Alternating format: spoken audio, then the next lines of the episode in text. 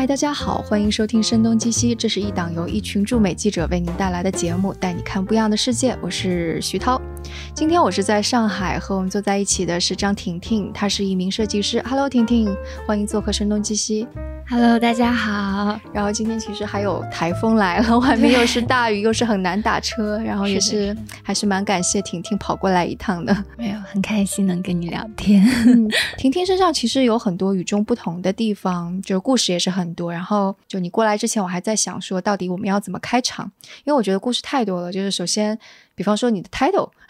就是也不要 title 啊，就是你是一个帽子和材料设计师。对的。对，然后也算是一个艺术家，嗯，可以这么说吗？可以这么说，只是会有点害羞。对，然后你还又会用数学模型来设计帽子，对，会会有一些几何和数字以及数据的运算，会我的是我的一些灵感还有方法。嗯嗯，对。然后你还曾经被阿迪达斯足球部门邀请去设计那个守门员的手套。对，其实是为一八年俄罗斯世界杯研发一些新的产品的可能性，然后碰巧就做了这个守门员的手套。然后当时是德国的门将还戴着这个手套拍了一套照片。对对对，拍了定妆照。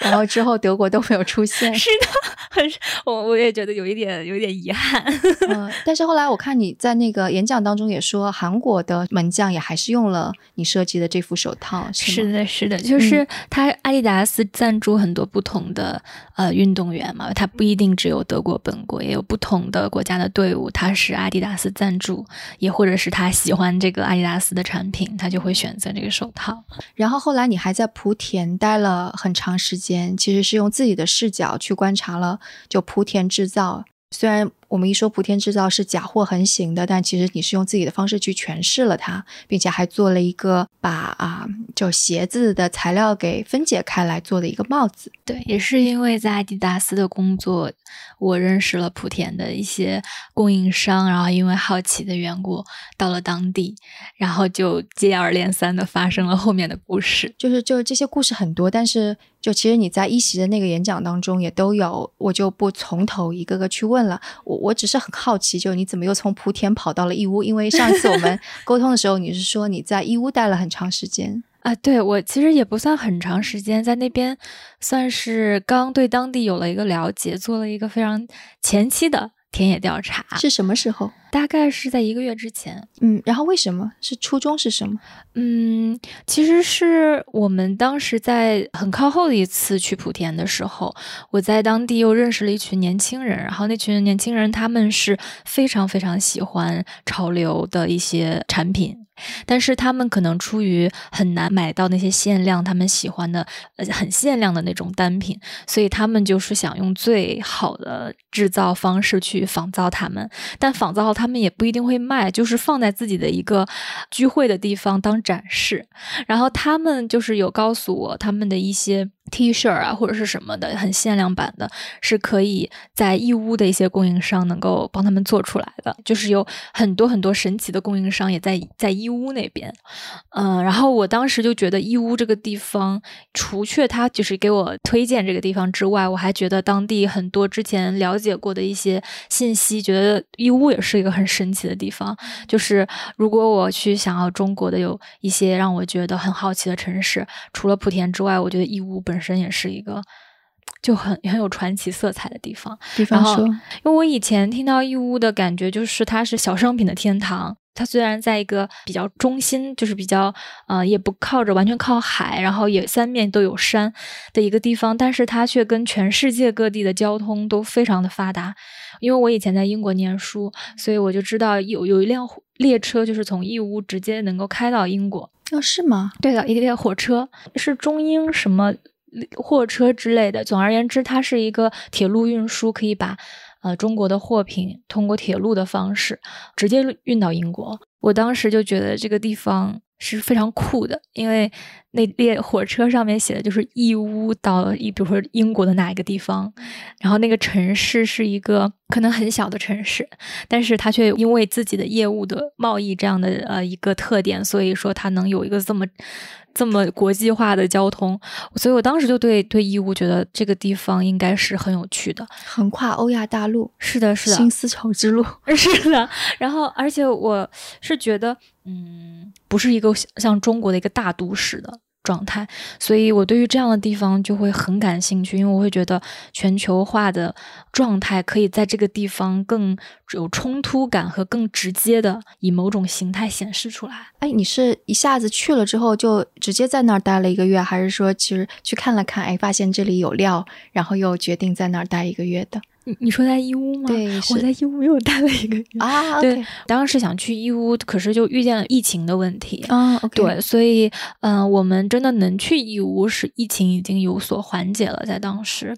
其实就是因为我们住的地方就在义乌商贸城的百米的距离。义乌商贸城是一个有典型特色的一个地方，是吗？对对对，义乌其实它有很多很多商品的聚集的区域，但是有一个最有名的就是国际商贸城。嗯嗯，我之前也做了很多关于义乌的调研，有想过那个地方可能很大，但是去了之后才真的感觉到它的大是有多大，就是它是一个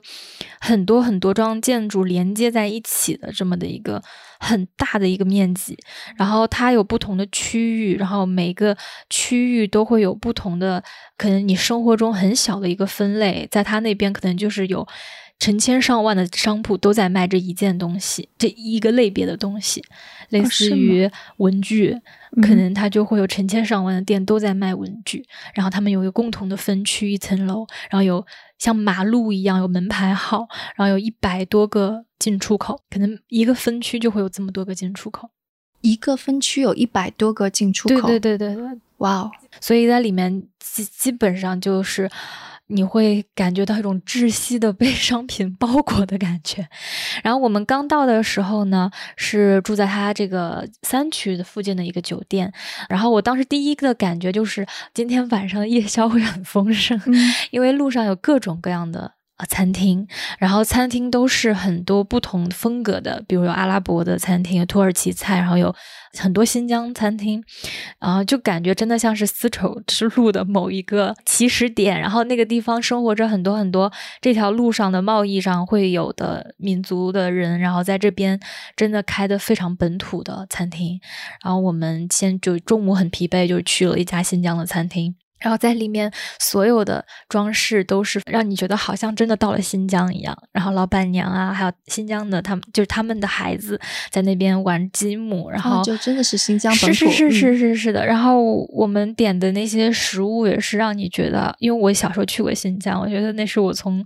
上次从新疆回来到现在，我吃过的最正宗的新疆菜，所以我当时就感觉到这个地方是很多文化很真实的，不是一个像一个景点一样的存在，它它就是一个没有被提炼过的。因为我来这边做生意，所以我把我一部分生活就搬过来了。的那种方式的存在，很天然的文化融合的感觉。对对对，包括那边有一些土耳其餐厅，你在上海可能都吃不到这么正宗的。嗯，所以土耳其餐厅也是土耳其人开的吗？是的，是的。哎，你会有去问他们说是什么把他们带到？义乌的吗？呃，有两种不同的，有一种是就是他们本身可能是由于要做贸易，就是我了解到的啊，就是来到了义乌，然后呢又觉得哎当地有这么多我老乡来这边做贸易，然后他们就可能改变了做生意的思路，说我干脆就直接在这边开一个家餐厅，然后去服务这些做贸易的人，然后也有一些人可能就是直接就是因为知道这个地方已经有很多自己的民族的人在这边。生活，然后我就专门来这边开一个餐厅，所以这就是当第一天到的时候一个非常大的冲突。对对对对对，是的。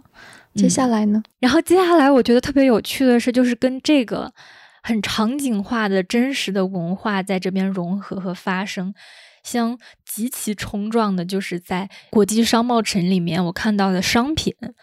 那小商品，我就认真的把腿都逛细了，以后 就是 累的不行，腿都溜细了。以后我总结了一下，我发现除了它就很清晰、泾渭分明，一半是极其有功能性的，就是锅碗瓢盆、订书机，然后什么纸张、文具，然后另一类就是没有什么功能性，就是比如说啊，冰箱贴。一些什么珠串，然后就是很多很多旅游景点用的，为了满足大家去旅游纪念而产生的那种东西，并像各种各样国家的冰箱贴啊，然后埃菲尔铁塔的小小雕塑啊，就这些东西其实是一点就是实用价值都没有的，但是它有一个很强的文化象征性。但是这些所有非常有文化职能的东西，就跟我经历的那个餐厅正好是相反的，就那些有文化职能的东西，完全是。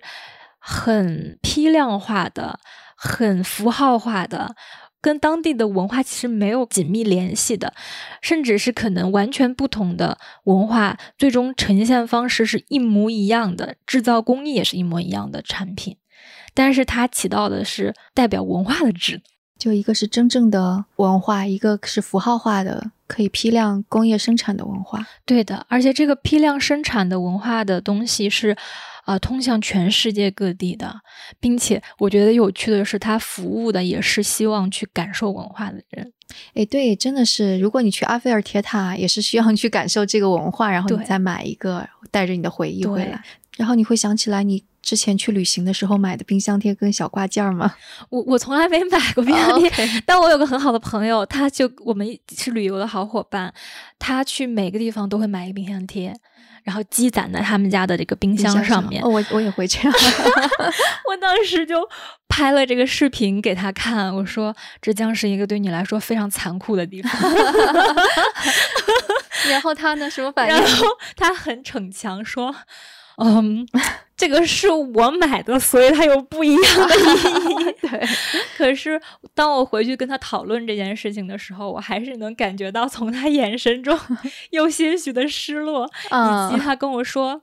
但说实话，请听我之后再去呃旅行，也许看到冰箱贴就没有那种购物的冲动了。”哦，还好，我觉得就买一个，就的确就代表我有点像写下到此一游的那种感觉。对的，当地嗯，就是所有的文化符号里面吧，就是呃，圣诞节的装饰用品，他们生产非常多，全球可能百分之八十的圣诞节都是在义乌生产的。然后我当时也是在去之前做了很多调研，就是发现他们还有专门可能负责这种圣诞用品的商业负责人啊，然后他们就会有还会这样，对，好像我就具体记不清的那个称谓了，但是是个很让我听起来觉得很奇特的一个称谓，就在中国的义乌会有一个专门负责圣诞产品。商业协会还是什么的一个角色的存在？你这样一个 title 一说出来，我觉得很神奇，就是圣诞负责人，就感觉圣诞负责人，你这个总结很到位，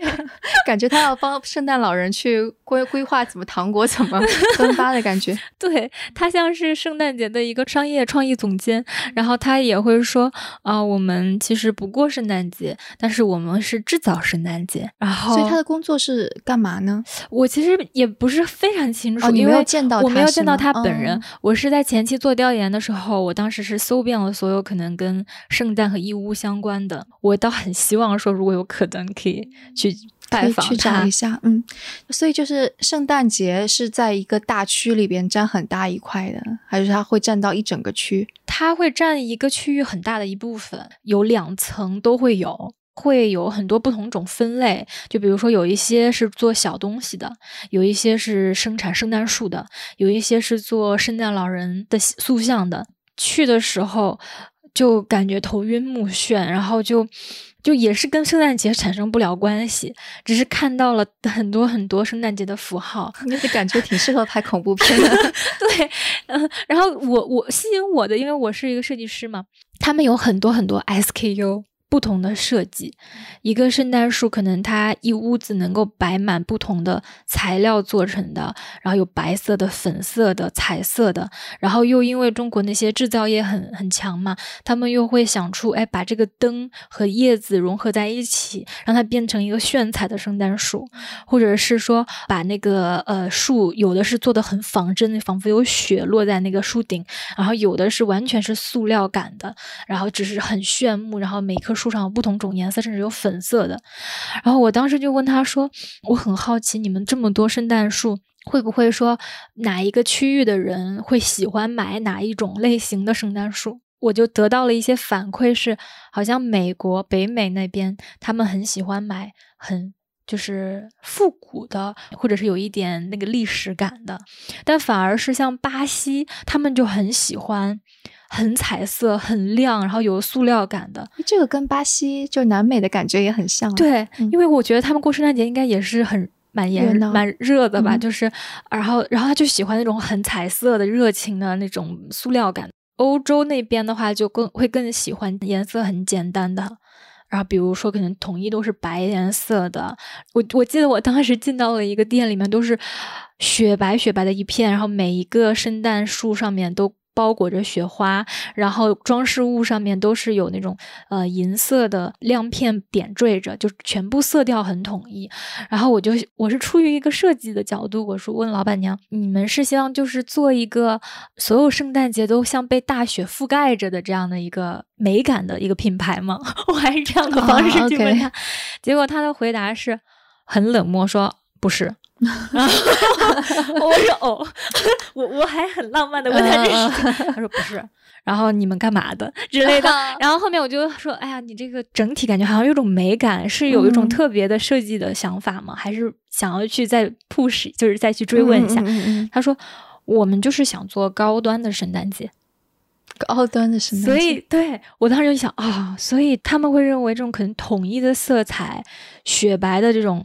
布景，然后或者是纯色的亮片，在他眼中是高端，因为他的很多客户是欧洲、西欧的一些国家，他会认为这是高端的感觉，它并不是一个美感决定。所以当地就是这样子，他们为圣诞节创造了很多不同的新的设计，比如还有圣诞老老公公和圣诞老婆婆。站在一起，像拉中国的横幅一样拉开一个“圣诞快乐”这样子的，然后英文是吗？对对对对对对。然后我当时就问这些摊位的人，我说：“你们是会有设计师吗？然后会每年出新的产品吗？”然后他们就会说：“对呀，我们会有设计师，会呃了也了解了解他们现在欧美人的流行趋势是什么呀？嗯，然后他们过的圣诞节有一些新的图片是什么样，或者他们的历史是什么样子的呀？然后我们在这基础上不断的做一些改变，为他们提供更多的花样。然后顾客看你的样式多，可能下单的可能性就多。然后我当时的感觉就是，哇，那那是不是慢慢的义乌就在塑造着？圣诞节这件事情的模样了，可能千禧一代的小朋友，比如说他在丹麦 长大，然后他爸爸妈妈可能在买回家的圣诞用品。是义乌人设计的，然后他从出生到长大，可能他对圣诞节的印象就是义乌的人通过 互联网的方式了解圣诞节长什么样，然后他们就把这些碎片自己想一想，然后组装出来，然后再变成另一个真的这个文化本源的孩子，他对这个文化的印象。我当时就觉得这件事情很神奇，就非常这个互联网时代可能会慢慢。变成的样子，就是。但你知道，就其实这个事情有发生过，就是以前圣诞老人他穿的应该是绿色的衣服，嗯，然后后来是因为一九二九年之后大萧条的时候，可口可乐要推出它的一系列的广告推广，他就让设计师把那个圣诞老人的衣服设计成红白相间，就白色的边啊，红色的那个 logo 一样。对啊，就是圣诞老人的衣服的红就是可口可乐红。天呐！而且他这个 campaign 这个营销一做就是每年都做，每年都做，以至于到现在我们都认为圣诞老人就是应该穿着红色的衣服的。天呐！所以就圣诞，所以就是，但是你看啊，就是圣诞节本来是一个欧洲的节日，然后美国人通过他的商业定义了一下，所以你现在在说的是，就这个西方的节日又在被义乌给定义着，然后也不是一个大公司，但但它就是被商业所改变了。是的，被广告还有，因为我不知道这件事，你就像我可能以为圣诞老人就是红颜色的，所以可能其他的国家的，如果是再比我小很多的小孩子，可能他们就会认为，如果小家里有一个圣诞老公公和圣诞老婆婆拉横幅，他可能就就会认为圣诞。是一个一家子人，就再也不是 圣诞 老老爷爷跟麋鹿的故事了。就麋鹿逐渐退出了这个故事，变成圣诞老婆婆了。所以，是呀，就是我会觉得这很有趣。西方的客户他们还是会来到这里，然后挑挑拣拣，挑出他们觉得就相当于是在义乌，就像一个细胞突变一样，会突变出各种各样的。然后客户就相当于是大自然之手，把把适合他们的给摘出来了。是的，是的，就是我有看他们说很多，就是一到了。就比如说要选购新的产品的时候，就会有各国的人来到这个义乌去选购圣诞产品，而且很多可能他们本身就是从小在圣诞的环境里长大的，就是这种传统里长大的，然后这变成了他的一个职业。义乌他们好像没有更多的去去想说我可能会对这个文化产生什么影响，他们只是很认真的去想出一些新的花样，出于一个极其朴素的愿望是。也许想出新的花样能增加订单。对，我你刚刚在说的时候，我就在想，就是最快全球化的肯定是资本的全球化，然后接下来是那个制造业啊，还有各种跟商业环节有关的全球化。对，然后但是当这些全球化。了之后，就文化，你不管怎么样，你就都被商品给改变了。是的，所以文化也因之被改变。是的，嗯，我记得我之前有看看读书的时候，看到说他们有说，就是全球化其实，你表面上看起来好像让文化产生了很大程度上的沟通和交流，还有融合，但其实是它本质上还是一个资本的最大效率化的一个交流。圣诞节的东西放到义乌来制造，它并不是出于一种文化或者圣诞节本身的考量，而是出于一种交易的效率的最高这样的一个考量。所有的东西都聚集在这儿，这样比较容易做生意，于是就越来越多东西聚集在这儿。我在想到，其实就是旅游区，你去买冰箱贴这个还好，因为其实我买的时候我就知道它一定不是本地生产的，但是有些地方。就它有一些特色的，就比方说你去一个国家森林公园，它可能有卖上面印着什么东西的小石头，嗯，就那些石头，可能它就真的不是这个国家公园出来的石头，它可能也是义乌生产的小石头，是的，或者是你买一个什么手工编织的娃娃，它可能不是当地印第安人编织的，它也是义乌来的，就这个可能就会让人觉得就还蛮怪怪的。是这样子的，其实真的是这样子，就是比如说有时候越南的那种帽子，它很有可能是义乌做的。然后义乌当地小商品城，它会有一个非洲区域，然后它其实是有很多非洲人会把他们的拉菲草或者是什么的带到这边，然后当地人用手编成帽子，然后再卖到韩国去。所以在一定程度上，虽然也许看在表面上是文化大量的在交流，但很多时候反而是文化被迅速的消解成了一个。符号对，或者被商品化，对对，能被消费的一个符号，然后这个符号就在资本的流动中也流动到了不同的地方。那其实可能对于当地人来说，他并没有真的了解另一个文化，而是他接受了一个经济的订单。我能理解为什么现在好像有很多。民粹主义会出现，就是可能全球化它本质上还是经济的一个结果。对。然后对于很多可能当地人来说，他感受到的也是经济的结果。他有工作，他失业，然后他又领低的工资做很多很多，就是每天我要完成多少订单，然后多少顶帽子，然后我要以这种方式我才能够就是工厂的人，我才能够拿到多少工资。就是他手里的那些 Nike 的对勾，对他来说没有任何文化的交流的使命，或者是。意义存在，然后但反而可能这个 Nike 的 logo 或者是一个圣诞节的符号会会是他一个跟压力也有可能，所以有可能比如说我反而可能因此会对某一个文化产生了误解。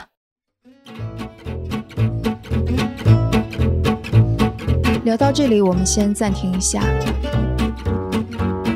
就像婷婷所说的，全球化是正在发生而且不可逆的事情。它是发生在毛细血管层面上的事情，例如去异国他乡开一个餐馆，或者去另外一个国家旅行，或参加国际会议，其实都少不了语言方面的交流。之前我们的节目也有聊到中英文夹杂和语码转化这些涉及到外语使用的问题。也不断有听众询问，究竟要如何才能够学好英文，才能够接受更加多元的文化，更好的成为世界公民？大家也可以使用英语流利说懂你 A 加课程，我也是尝试了一下，它是有着 AI 自适应系统，正式学习之前是会有一套水平测试，能够从你的发音、词汇和语法等等，给你定制一套学习计划，这样每天打开 App 是能够立即开始最适合你现阶段的英语学习。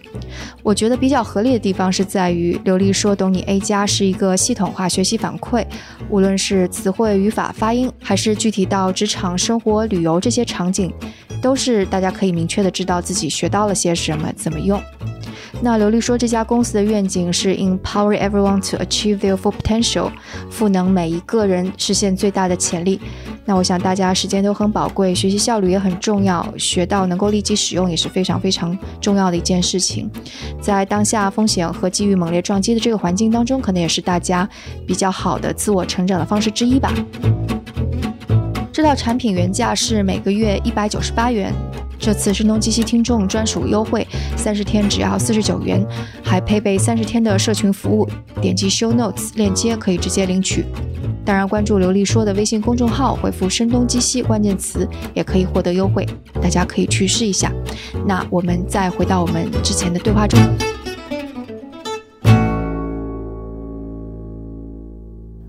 我感觉你说的这些给我的感，当然这个有点 stereotype，但是这不像是一个设计师他观察到的，更加像是一个类似于社会科学方面的研究者会去关注的东西。反正我以前在念书的时候，我本身就很喜欢读社会或者是哲学，就我是一个就是 bookworm，就是一个很书虫，很爱念书，然后也很关注时政，所以当时我当时想要选择我的。人生方向的时候，我家人其实当时很希望我去做文化传媒或者是做记者这样子，但是我本身还是有很强烈的想要去做艺术和设计的冲动，所以最终选择了这个。但是由于可能我会以这种角度去观察很多事情，所以它会影响我做设计的思路和角度，所以我也是不是会很满足，只是做一个众多商品中的一个商品。在浪费生命的 感觉，对我就会更想是，嗯，通过你设计的东西，因为本来大家是最容易被一个商品迷惑的，尤其是这个时代，就它不再是一个商品了，它带着一串的激发你购物欲望的情境也好，故事也好，对你的潜移默化的教育也好，然后是希望你因为这些一连串的东西，然后在购买这一件物品上。得到一种自我的满足，甚至是一种自我的救赎等等的这种这种体会。其实我个人感觉，生活中大部分东西它都脱离了它本身的使用，它都都带了极其强烈的，呃，要满足你的某种欲望，并且可能要让你不停的要满足你的某种欲望的这样的一个属性。但是也正因为此，我感觉本来要设计最原始的、最有冲击力和最有情感、让人产生情感共鸣的东西的设计师本人，他的灵感也来自于符号，嗯，是，也来自于图片，然后你就会越来越感觉到一种无力感。然后我想说，那怎么样能够去破坏这个这个游戏，或者是说我这个产品可能是。出现在众多产品中，但是是让你通过这个产品瞬间，好像仿佛从那个所有的文本和所有的广告中一下走出来了，然后去想想，哎，我到底要什么？所以那个是一开始我做那个莆田的老爹帽的一个初衷。所以那也是你就开始意识到你想要往这个方向做设计的起点吗？还是其实要推的更早一些？嗯，其实要推的更早一点，因为我当时到了英国，在英国念书的时候，我产生了从来没有过的一个特别大的一种身份的微焦虑，就是那个焦虑不是每天很焦虑，而是一种潜意识的我产生了一种焦虑，就以前在。国内念高中也好，念初中也好，我一直都是一个特别有主心骨，然后很知道自己要做什么，然后也不会说是因为大家都在努力的学习要高考，然后我就觉得啊，只有高就高考就只眼前只有高考，就我知道这个事情只是可能是我人生中一小部分，然后我现在不能因为这件事去丢掉很多我真正喜欢的东西。但是真的到了英国的时候，我就会发现，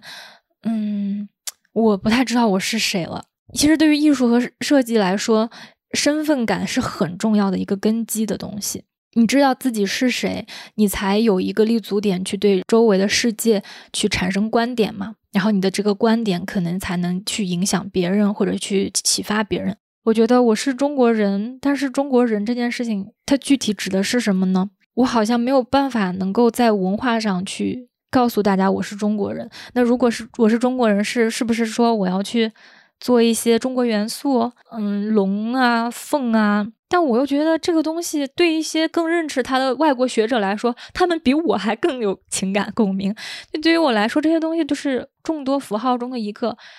所以我那个时候就彻底的有点迷失了，因为同学中有很多是，比如说英国本土人，然后他们来自不同英国的地方，包括不同他们的 class 就不同的阶级，他身上就会有很强烈的他这个阶级和他这个。啊，区域的这个文化带给他的一种身份感，然后他做很多东西，就是自然而然的就能从这个出发点产生很多新的东西。但对于我来说，我就是找不到这个出发点是什么。然后我就在想，我到底是谁？然后这个问题大概想了断断续续想了五年，到后面很长一段时间，我就只用数字来做设计，因为我觉得我实在找不到，那我就回归到最最简单的，就是数字。所以我那个时候就去大英博物馆，有一个数学，呃，不对，是大英博物馆还是 VNA 博物馆，我记不清了。有一个数学的区域，它就是讲述了人类在数学中的各种的发展。然后我当时可能由于自己会觉得这种东西最中立，所以我自然的就被它吸引了。然后很多，就比如说一些黄金的分割。很多这种数字的东西，然后它又形成了二维的呃形象，然后二维的形象通过你改变其中，比如函数中的一个数字，它又不断的产生千变万化的形态，然后在更立体的坐标轴里，它又能够产生三维的东西，就这个东西就让我很痴迷。然后再加上我当时学习的是材料设计，我是用就是你要从一根线一根纱线出发，而不是说你设计一个概念，然后再拿一个。现成的材料去完成这个概念，就你设计的就是物质材质本身，所以那个时候我就把每一根线圈就对应到了一些数字上面，然后去感受，比如说针织，你知道针织面料是一根线从头到织到尾的，就是是一件很奇妙的事情。就它一块布其实就只是一根线，对对对，它是一根线组成的。就是这种事情，其实你已经习惯了，可能妈妈打毛线就有个毛线球，这是个日常场景嘛。但当我真的学习这件事情的时候，我就站在了一个。更神经质的角度想说，哇，这块面料居然是一根线做成的，这是很了不起的一件事呢。虽然大家已经习惯了，可是你如果是个原始人，你刚开始要去做这件事的时候，它是很伟大的事情。然后我就从一个线圈一个线圈出发，然后我就发现是线圈套线圈，线圈影响线圈，以至于当它形成了一个面的时候，其实它自然会产生卷曲。因为线跟线圈之间的力会不一样，我当时觉得太可爱了，这简直就是从道生一，一生二，二生三，三生万物了。就是它是一点一点的由量变形成了一个质变，我就会对这种面的卷曲这种东西产生了很大的兴趣，我就开始利用这些原理，然后去做一些很立体的东西，嗯，有点像建筑物的感觉，嗯。我看过你做的那个帽子，它就自然的，就是好像有点像形成一个三角的空间，但它自然的的确是卷过来。是的，是的。然后我仔细去看，好像它。形成三角的空间又有比例，但是又不一样大，就还是蛮找，就蛮吸引人的。对对，就是我我还好，我小的时候虽然数学差，但我几何非常好，所以我当时织织，我就会发现，你越织，其实它会有两个等边，然后你的侧边是比较长的那个边。如果我把这个比较长的侧边当成下一个三角形的底边的时候，那我就会产生一个更大的三角形。我就开始织织织，然后就会发现它慢慢像个海螺一样又生长起来了。对，是，就这个过程是有海螺的感觉，对，很感动我。就是我仿佛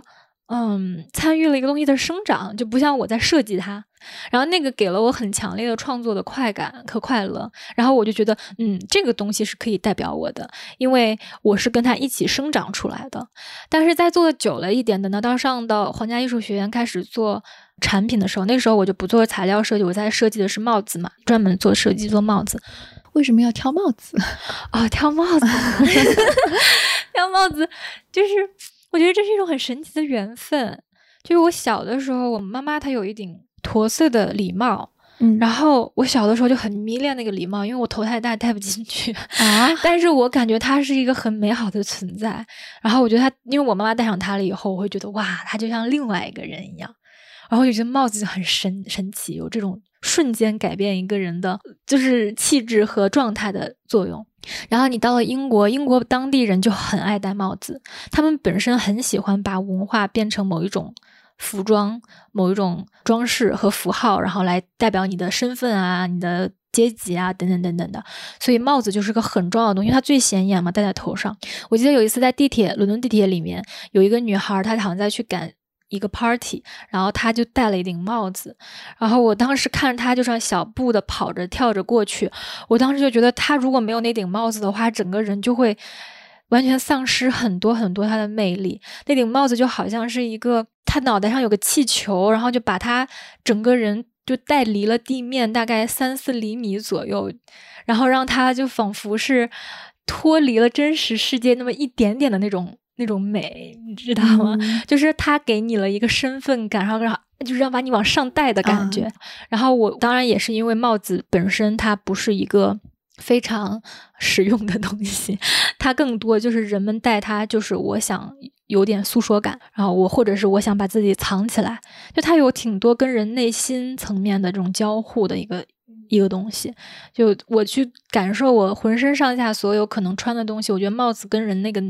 情感和意识会交互性会最强。我当时选择它也是有个私心，就是我还是没有非常想要只是做一个设计师，我还是想去做一个能够用创作去探讨很多事情的人，以及跟人产生交互和沟通和交流的人。所以我当时就选择了帽子设计。刚好英国这个国家它很注重传承，所以它的皇家艺术学院能有一个帽子设计的硕士。这个专业，你其他地方找不到有人会开一个硕士是帽子设计了。哦，对，我刚刚好像把你打断了，说然后你到了那里之后就开始抛弃了数学的那个身份认定，然后再去探索别的东西了。我觉得做数学的那个过程中，它给了我一个信心，就是我有了一个骨骼，我有了一个做事情的技巧，因为是我的。怎么说？思维方式想出了这么做事情的方法，所以我觉得它跟我的身份是完全能够结合起来的。OK 啊，那你有了技巧以后，你就要用技巧去表达一些什么了。然后到这个时候，就又身份感的问题就又出现了，因为你除了骨骼之外，你要有血，要有肉，这是更重要，有皮肤，然后要有你的灵魂，然后有你的情感，你的心。在想什么？所以那个时候我就非常的挣扎。我觉得那段时间可能认识我的朋友会觉得我是一个挺理性的人，但其实我是一个很感性的人。只是我当时不知道怎么把我的感情表达出来，所以就一直积压着很久的那个情感在里面。那个时候也是我不断的问自己是谁的时候，我我我不得不承认的一件事情就是，我觉得。我是九零年代成长起来的一个中国家庭的孩子，我觉得我不是任何一个具体的材料，我就像是一个容器。我有了去接纳信息的能力之后，我接纳的所有的信息都是碎片化的。就是都是改革开放了以后，然后互联网也是我成长过程中发展起来的嘛。然后我从小就是可能要最开始听拨号的声音上网，然后每天花的时间就开始越来越多的是在屏幕上，然后接收到很多很多各国的文化大量的信息或者是总结过的信息，然后就全部就是添加到我的那个印象里面和对东西的认知里面。我本人其实感觉就像一个云端的储储存。云端账户挺 紧张，然后里面储存了，就像一个网盘一样，储存了好多好多的信息。但是这些东西都是虚拟的，各种各样不同的审美，印度的、印第安的、美国的、日韩的，它都同等样的，就带着同等的权威性飘到了我的盘里面。那你说我是谁呢？我可能就是一朵云，我就是一个网盘。所以我当时就做了很多，怎么样把各种各样的数据转化成。针织图案的这样的一个实验，然后把每一顶帽子就当做一个数据的承载体，然后做成了一个一个一个由数据 pattern 做成的帽子。然后这些数据 pattern 就像我以前用那些针线和三角形让面料产生曲面一样，然后这些曲面就更复杂一些，然后就更彩色一些，就更多的文本在里面。所以我从可能数学升级到了一个数据。或大数据这样的一个 状态，但是这个里面包含了很多我的感情，因为这些数据的来源是我采样了很多我当时生活中的声音，然后包括一些在呃，David Sylvian 是一个英国的歌手，他唱过一首歌叫《全球公民》，然后把他们编织成了声音的数据，然后就把这个数据变成了一个一个帽子，然后我当时去做他的展示的时候，是直接拿那个。纤维铺了满地都是像云一样的环境，然后我邀请大家躺进去，然后戴这个帽子，这个帽子的声音数据不断的在在背景音乐的播放。其实我当时不太知道我在干嘛，就凭着意识，我是希望大家知道我是一个在数据中浸泡中长大的人，但是我也是一个真实的人，我有情感，然后我有对材料的感觉，只是可能这是我。能提供的最诚实的对材料的感觉，但我也很想让大家就意识到，其实我们现在生活越来越云端了，不只是中国人，全世界都是这样了。我就很希望大家躺在那个模拟云端的那个空间里面，戴着这个数据的帽子，然后去思考我现在是在一个怎样的生活状态里。所以现在我回想，我觉得那个时候我已经在试图去连接到我的，就是把材料跟我们现在这种很数据、很图像式的生活，让你。跳出这个习惯，然后去感受它的这样的一种创作的欲望和方向。然后我真的我觉得很幸运的是，我回国了以后，到了莆田那个地方，他就给了我这种创作的，嗯，如果说那个之前的这个作品它是一个蓝本的话，或者是一个骨架的话，那到了莆田就他给他填上了一个很很真实的内容。大家对于球鞋的认知都是一个一个一个爆款的词汇。然后这些爆款的词汇，它不是不会对现实生活产生影响，它不会只存在一个互联网和云端的世界，它会反噬到制造业，然后他们又通过把这个产品这些热搜词重新排列，变成一个新的鞋子。然后这个新的鞋子融合了可能四五种热搜词，所以当这个鞋子一出现的时候，无论你搜哪一个热搜词，它都会在搜索的最前面。于是人们就更容易的在现实生活中购买这双鞋。所以我觉得这个思维在莆田的人的脑子里是极其自然的产生，所以这就产生了一个热搜生态链。对，这就是热搜供应链。对，热搜供应链，这是很自然的，在他们脑海中就产生了，他们没有去思考。甚至是比如说啊，椰子爆米花就是椰子是 easy，爆米花是 ultra boost，他们背后的科技和含义到底是什么？他们完全不需要，他们就是习惯了这样的互联网式的生意，然后又把它变成了一个产品。我当时是看到了这个，我我觉得这个就好像真的就是给我的身份感又再再增加了一个强烈的重心。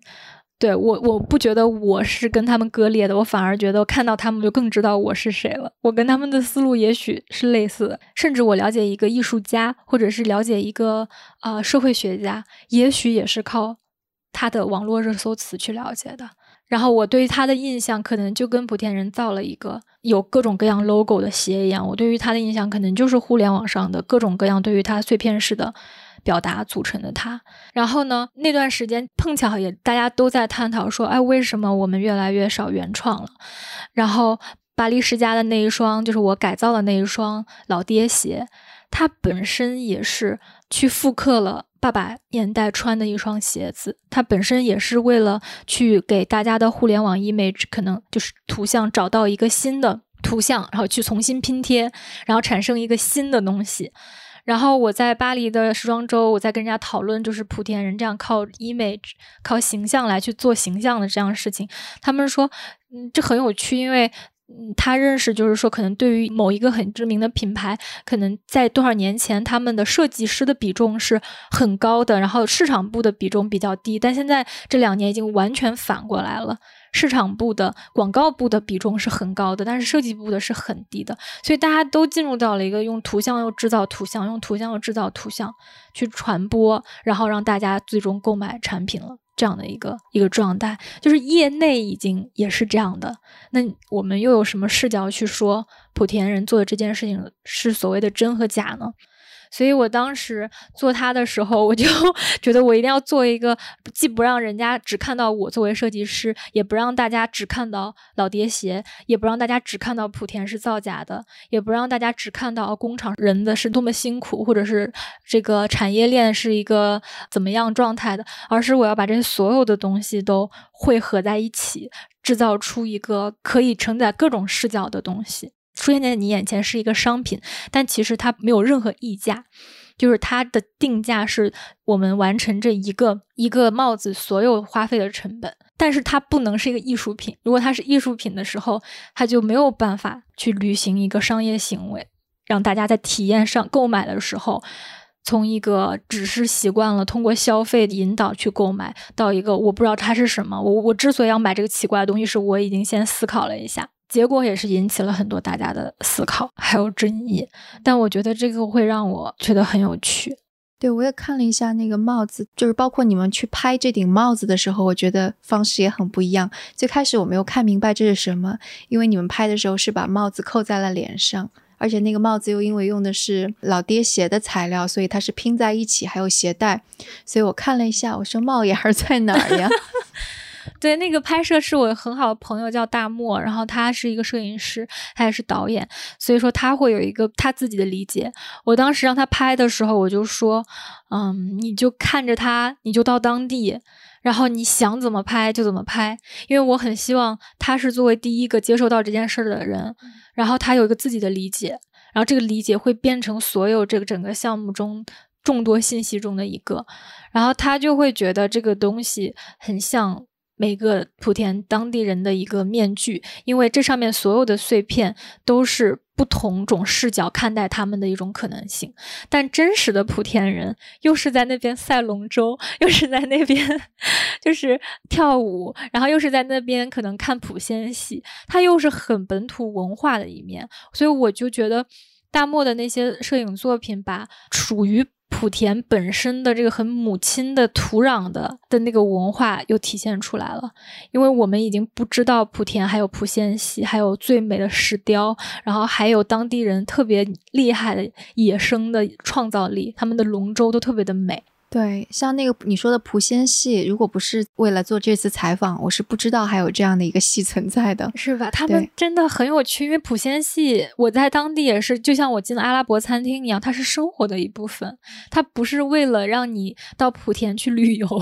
然后。把它变成符号化的，它就是在一庙里，然后大家支起来，然后当地人老爷爷老奶奶往那儿一坐，然后就看那上面就开始演，然后胡须一把一把的。我我我觉得那个是本土非常文化的一部分，还是存在的生命的很有母母性力量的一个东西。然后它其实让我在一定程度上更认识莆田人是什么样子的，所以他们哪怕是在做。所谓意义上的仿造，我觉得他也在很有生命力的在做，就是他的做法很刺激到我，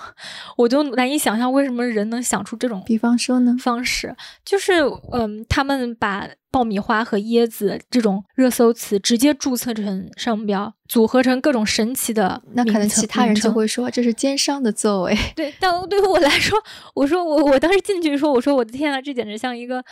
达达主义拼贴画一 样，就是从一个设计师的视角去看艺术家的。是的，然后因为其实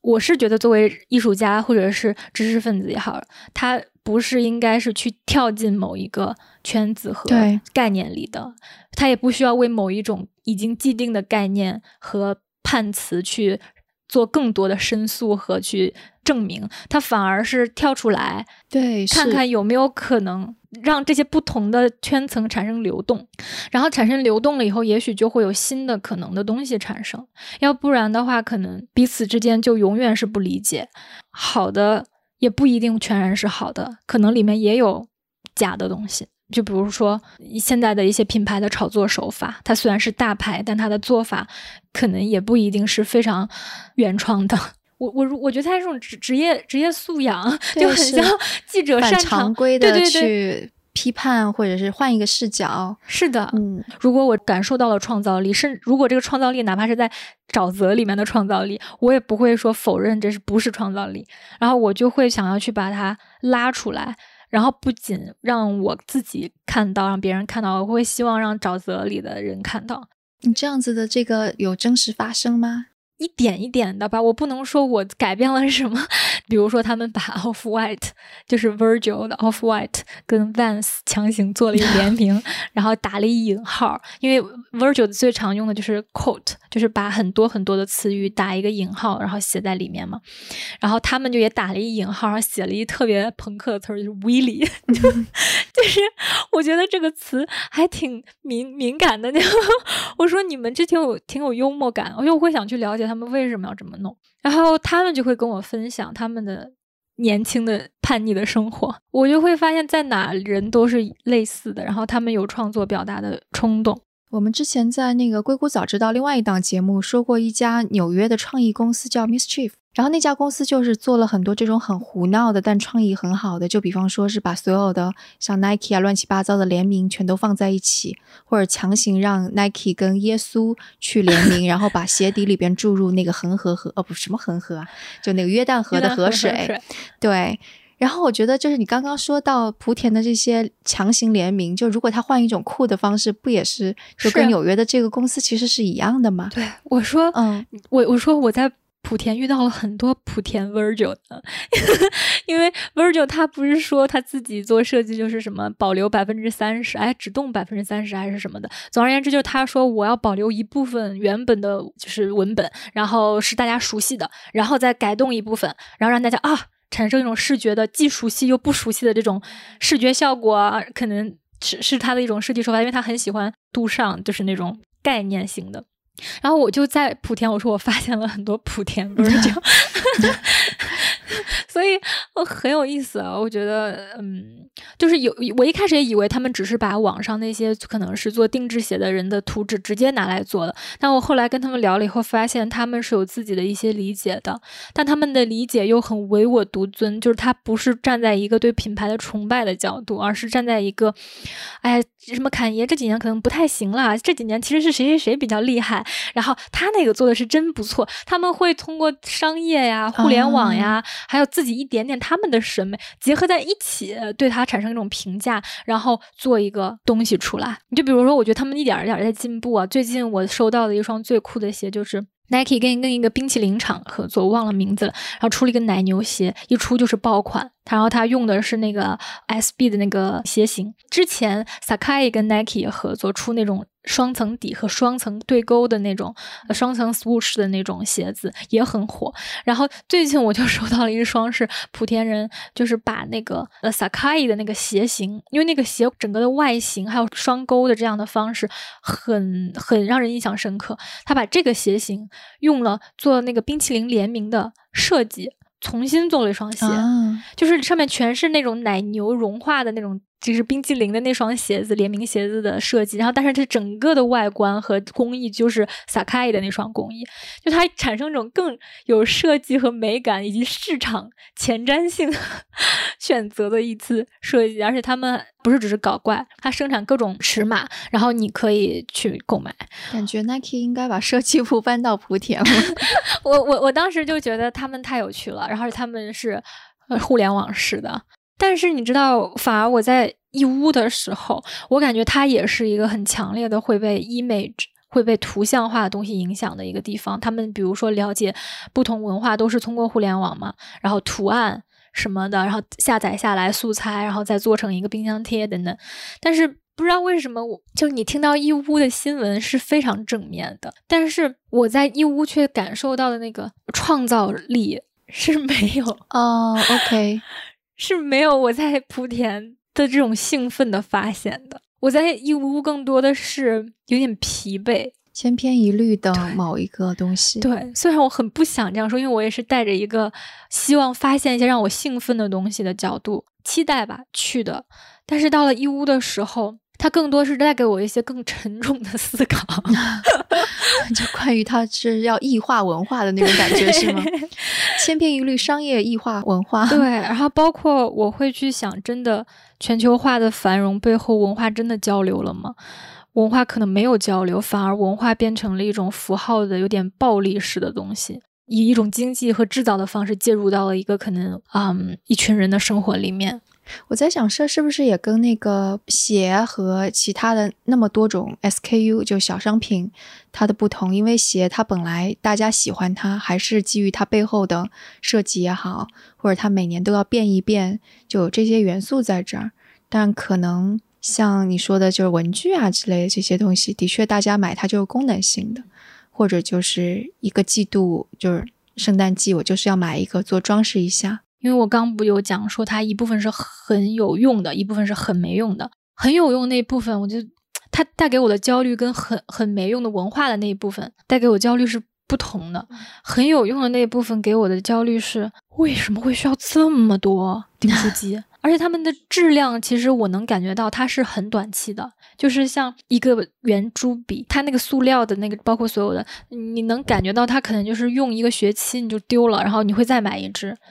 然后你可能本来想只需要一双袜子，然后它是三双一起卖，你就买了三双，但那两双也许你都没有用过，然后就丢了，搬家时候也找不到了。然后我就说，嗯，我发现了这个东西就是助长的，其实不是什么大的问题，就是人的小恶习 啊。对，我觉得就这就是那个整个消费主义为什么会在就是它成立的原因所在。所以这部分是我让我产生了这方面的焦虑。我看到那个东西我就。有点，我就隐隐约约的，好像动物的那种本能的，我感觉这事情不太妙。然后我会反思我的生活，我会去跟我朋友讨论。在那之前，我是不会这样的。然后又由于我们现在的制造业太容易满足你了，就是能够让你的生活变得更便利。比如说马桶上不停的要换那种纸啦，等等，能够让人的生活变得越来越舒服和越来越。能够满足你的生活的方便的时候，可能它产生极其大的消耗，但我你你看不见，对对，其实也是，我觉得主要是一个文化的导向，可能现在更多的是让你不需要想明白你需不需要，你只要要就好了。对呀，你说嗯，直播电商，它更加是说你赶紧买，你别犹豫了，你现在就买，就这种感觉。可能包括你知道，我还去了他们的网红村。那个网红村，我本来以为有网红，但其实它没有人的网红，它全是网红产品、网红食物、网红衣架、网红锅。然后他们就是网红，可以到那边或者直播的人可以到那边去选取产品，然后直接他们提供一站式服务，从包装、从呃发货、从制造就到制造等等等等。然后那个地方就有很多很多培训，你怎么去直播。卖货的培训班，然后我还去参加了一次培训班，感觉怎么样？睡着了，我睡着了，这个也行，因为他说的都是车轱辘话，你知道吗？就是。这是就是套路型的东西，而且他自己懂不懂那个套路呢？我也保持怀疑。但是由于电商直播太火了，他就产生了另一种行业，就是培训行业。我当时就有更多的焦虑，因为很多农村的人都跑来想要去学到快手上直播，然后很多很多年轻人，他们就可能上完大专就会想要来当主播，然后你难以想象。这么多人将来都在带货，又会有多少货被卖出去？呃，等到这波直播电商火过了之后，自然而然就好了。对，就是他真的是，就何止是这些人，就包括连投资人也都在看，说，哎，直播电商是不是还可以投资呀？就我们的节目还做来着呢。是的，是的，就是这样子的。所以，总而言之，就是。我在当地没有太感觉到让我很扎实的能够抓住的东西，更多的就是一点一点的小问题会让我去不停在想，然后那一波。没用的有文化的东西，又会让我会想到全球化对于文化的冲击。所以我回来了以后呢，好长有好几天我都不太想去回想我这段旅行。哦，是吗？对。然后我我我觉得到然后到后面我就会在一点一点的回想，一点一点的想。我觉得可能我要慢慢的去找到一个下一个我的作品的一个出发点。但是我感觉这是一个新的议题，也就是在莆田，可能它是我能从。这种碎片式的东西中，从一种大家都说它是假的中间，看到了一些很真实的东西，然后这个真实的东西会带给你一些改变的可能和希望的时候的话呢，那在义乌的时候，我会是从一片大好中，我看到了一些隐患，但两个地方我感觉都很中国。如果你说哪一个城市更中国的话，我觉得如果代表现代中国的这两个地方，会让我更觉得像一种身份的凝练。就是一半是未知的，就向全世界打开了自己，然后一下子就进入到了全球化的这样的游戏中，然后伴随着本土的文化被冲击。因为我在义乌也去了，就我必须要去探访的就是他们本土文化这一块。然后我很幸运认识了当地的那个一个义乌道情，就是他们的一种民间讲故事的非遗的一个传人。就一屋道情爷爷呢 传统的那个演奏的乐器已经换上了比较先进的，变成塑料的，然后等等等等之类的，呃，所以就是这两个地方都有本土的文化，然后被这种全球化的行业然后冲击，但它同时又在强行的去包容和去接受。然后他们也在给世界文化产生很多反馈，就比如说莆田对球鞋文化产生的反馈，义乌对于全球的小商品和这种节日节日文化、旅游景点文化是产生的这种影响。然后我觉得他会比我很轻松的去找到一个中国呃艺术家和中国设计师已经存在的某一些身份感，要更让我觉得可以去探索。我觉得这样子想的让我蛮惊讶的，因为 真的就是，就自从我们有另外一个节目叫《反潮流俱乐部》，然后自从做了那个节目之后，我就会去接触，例如时尚啊、潮流，也会接触一些设计师。我会不太明白他们究竟为什么要去这样去设计，然后他们是怎么去看这个事情的。但是你说的这些，我就非常明白你你为什么要这么去做了，就有一种我知道你要表达的是什么。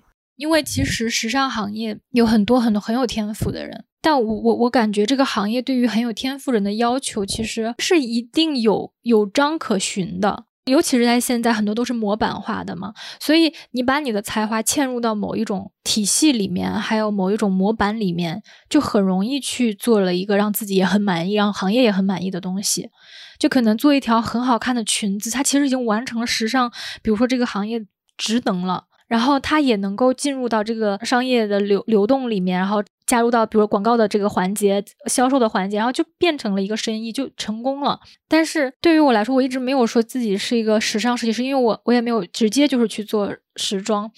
我也可以去做这件事情。其实，但我后面就是会想说，可能我还有一些不是这个呃行业或者是这个语境里面我想表达的东西。然后我就没有办法去放弃这些东西，但是又没有能够去参考的标准，然后我只能自己去一点一点的摸索这件事情。但你说我要是一个单纯的艺术家，我也很不好意思说自己是艺术家，因为我是强烈的被商业这件事情吸引的，因为我觉得这是这个时代的一个空气，就是。我很敏感的呼吸出什么，我就会呼出什么，因为我我就是在这样的消费时代下长大的，所以商业的这个东西，它就是我认知所有事情的，我我想不戴都没有办法去掉一个一个眼镜。那今天也非常感谢婷婷给我们带来这么多很多的想法，然后估计也会给大家带来很多启发。那如果大家有些什么关于婷婷有什么问题，也可以给我们写邮件。好的，嗯，好，那今天就谢谢婷婷了，谢谢，谢谢喜涛，嗯。那关于这期节目，大家有什么想法，都可以给我们留言，或者写邮件，或者在 Telegram 群中告诉我们。那我们的邮箱是 etwstudio@gmail.com。我们的网址是 etw 的 FM，所以无论是 Telegram 读者群的地址，还是打赏的方式，都可以在我们网站上找到。那我们下次节目再见。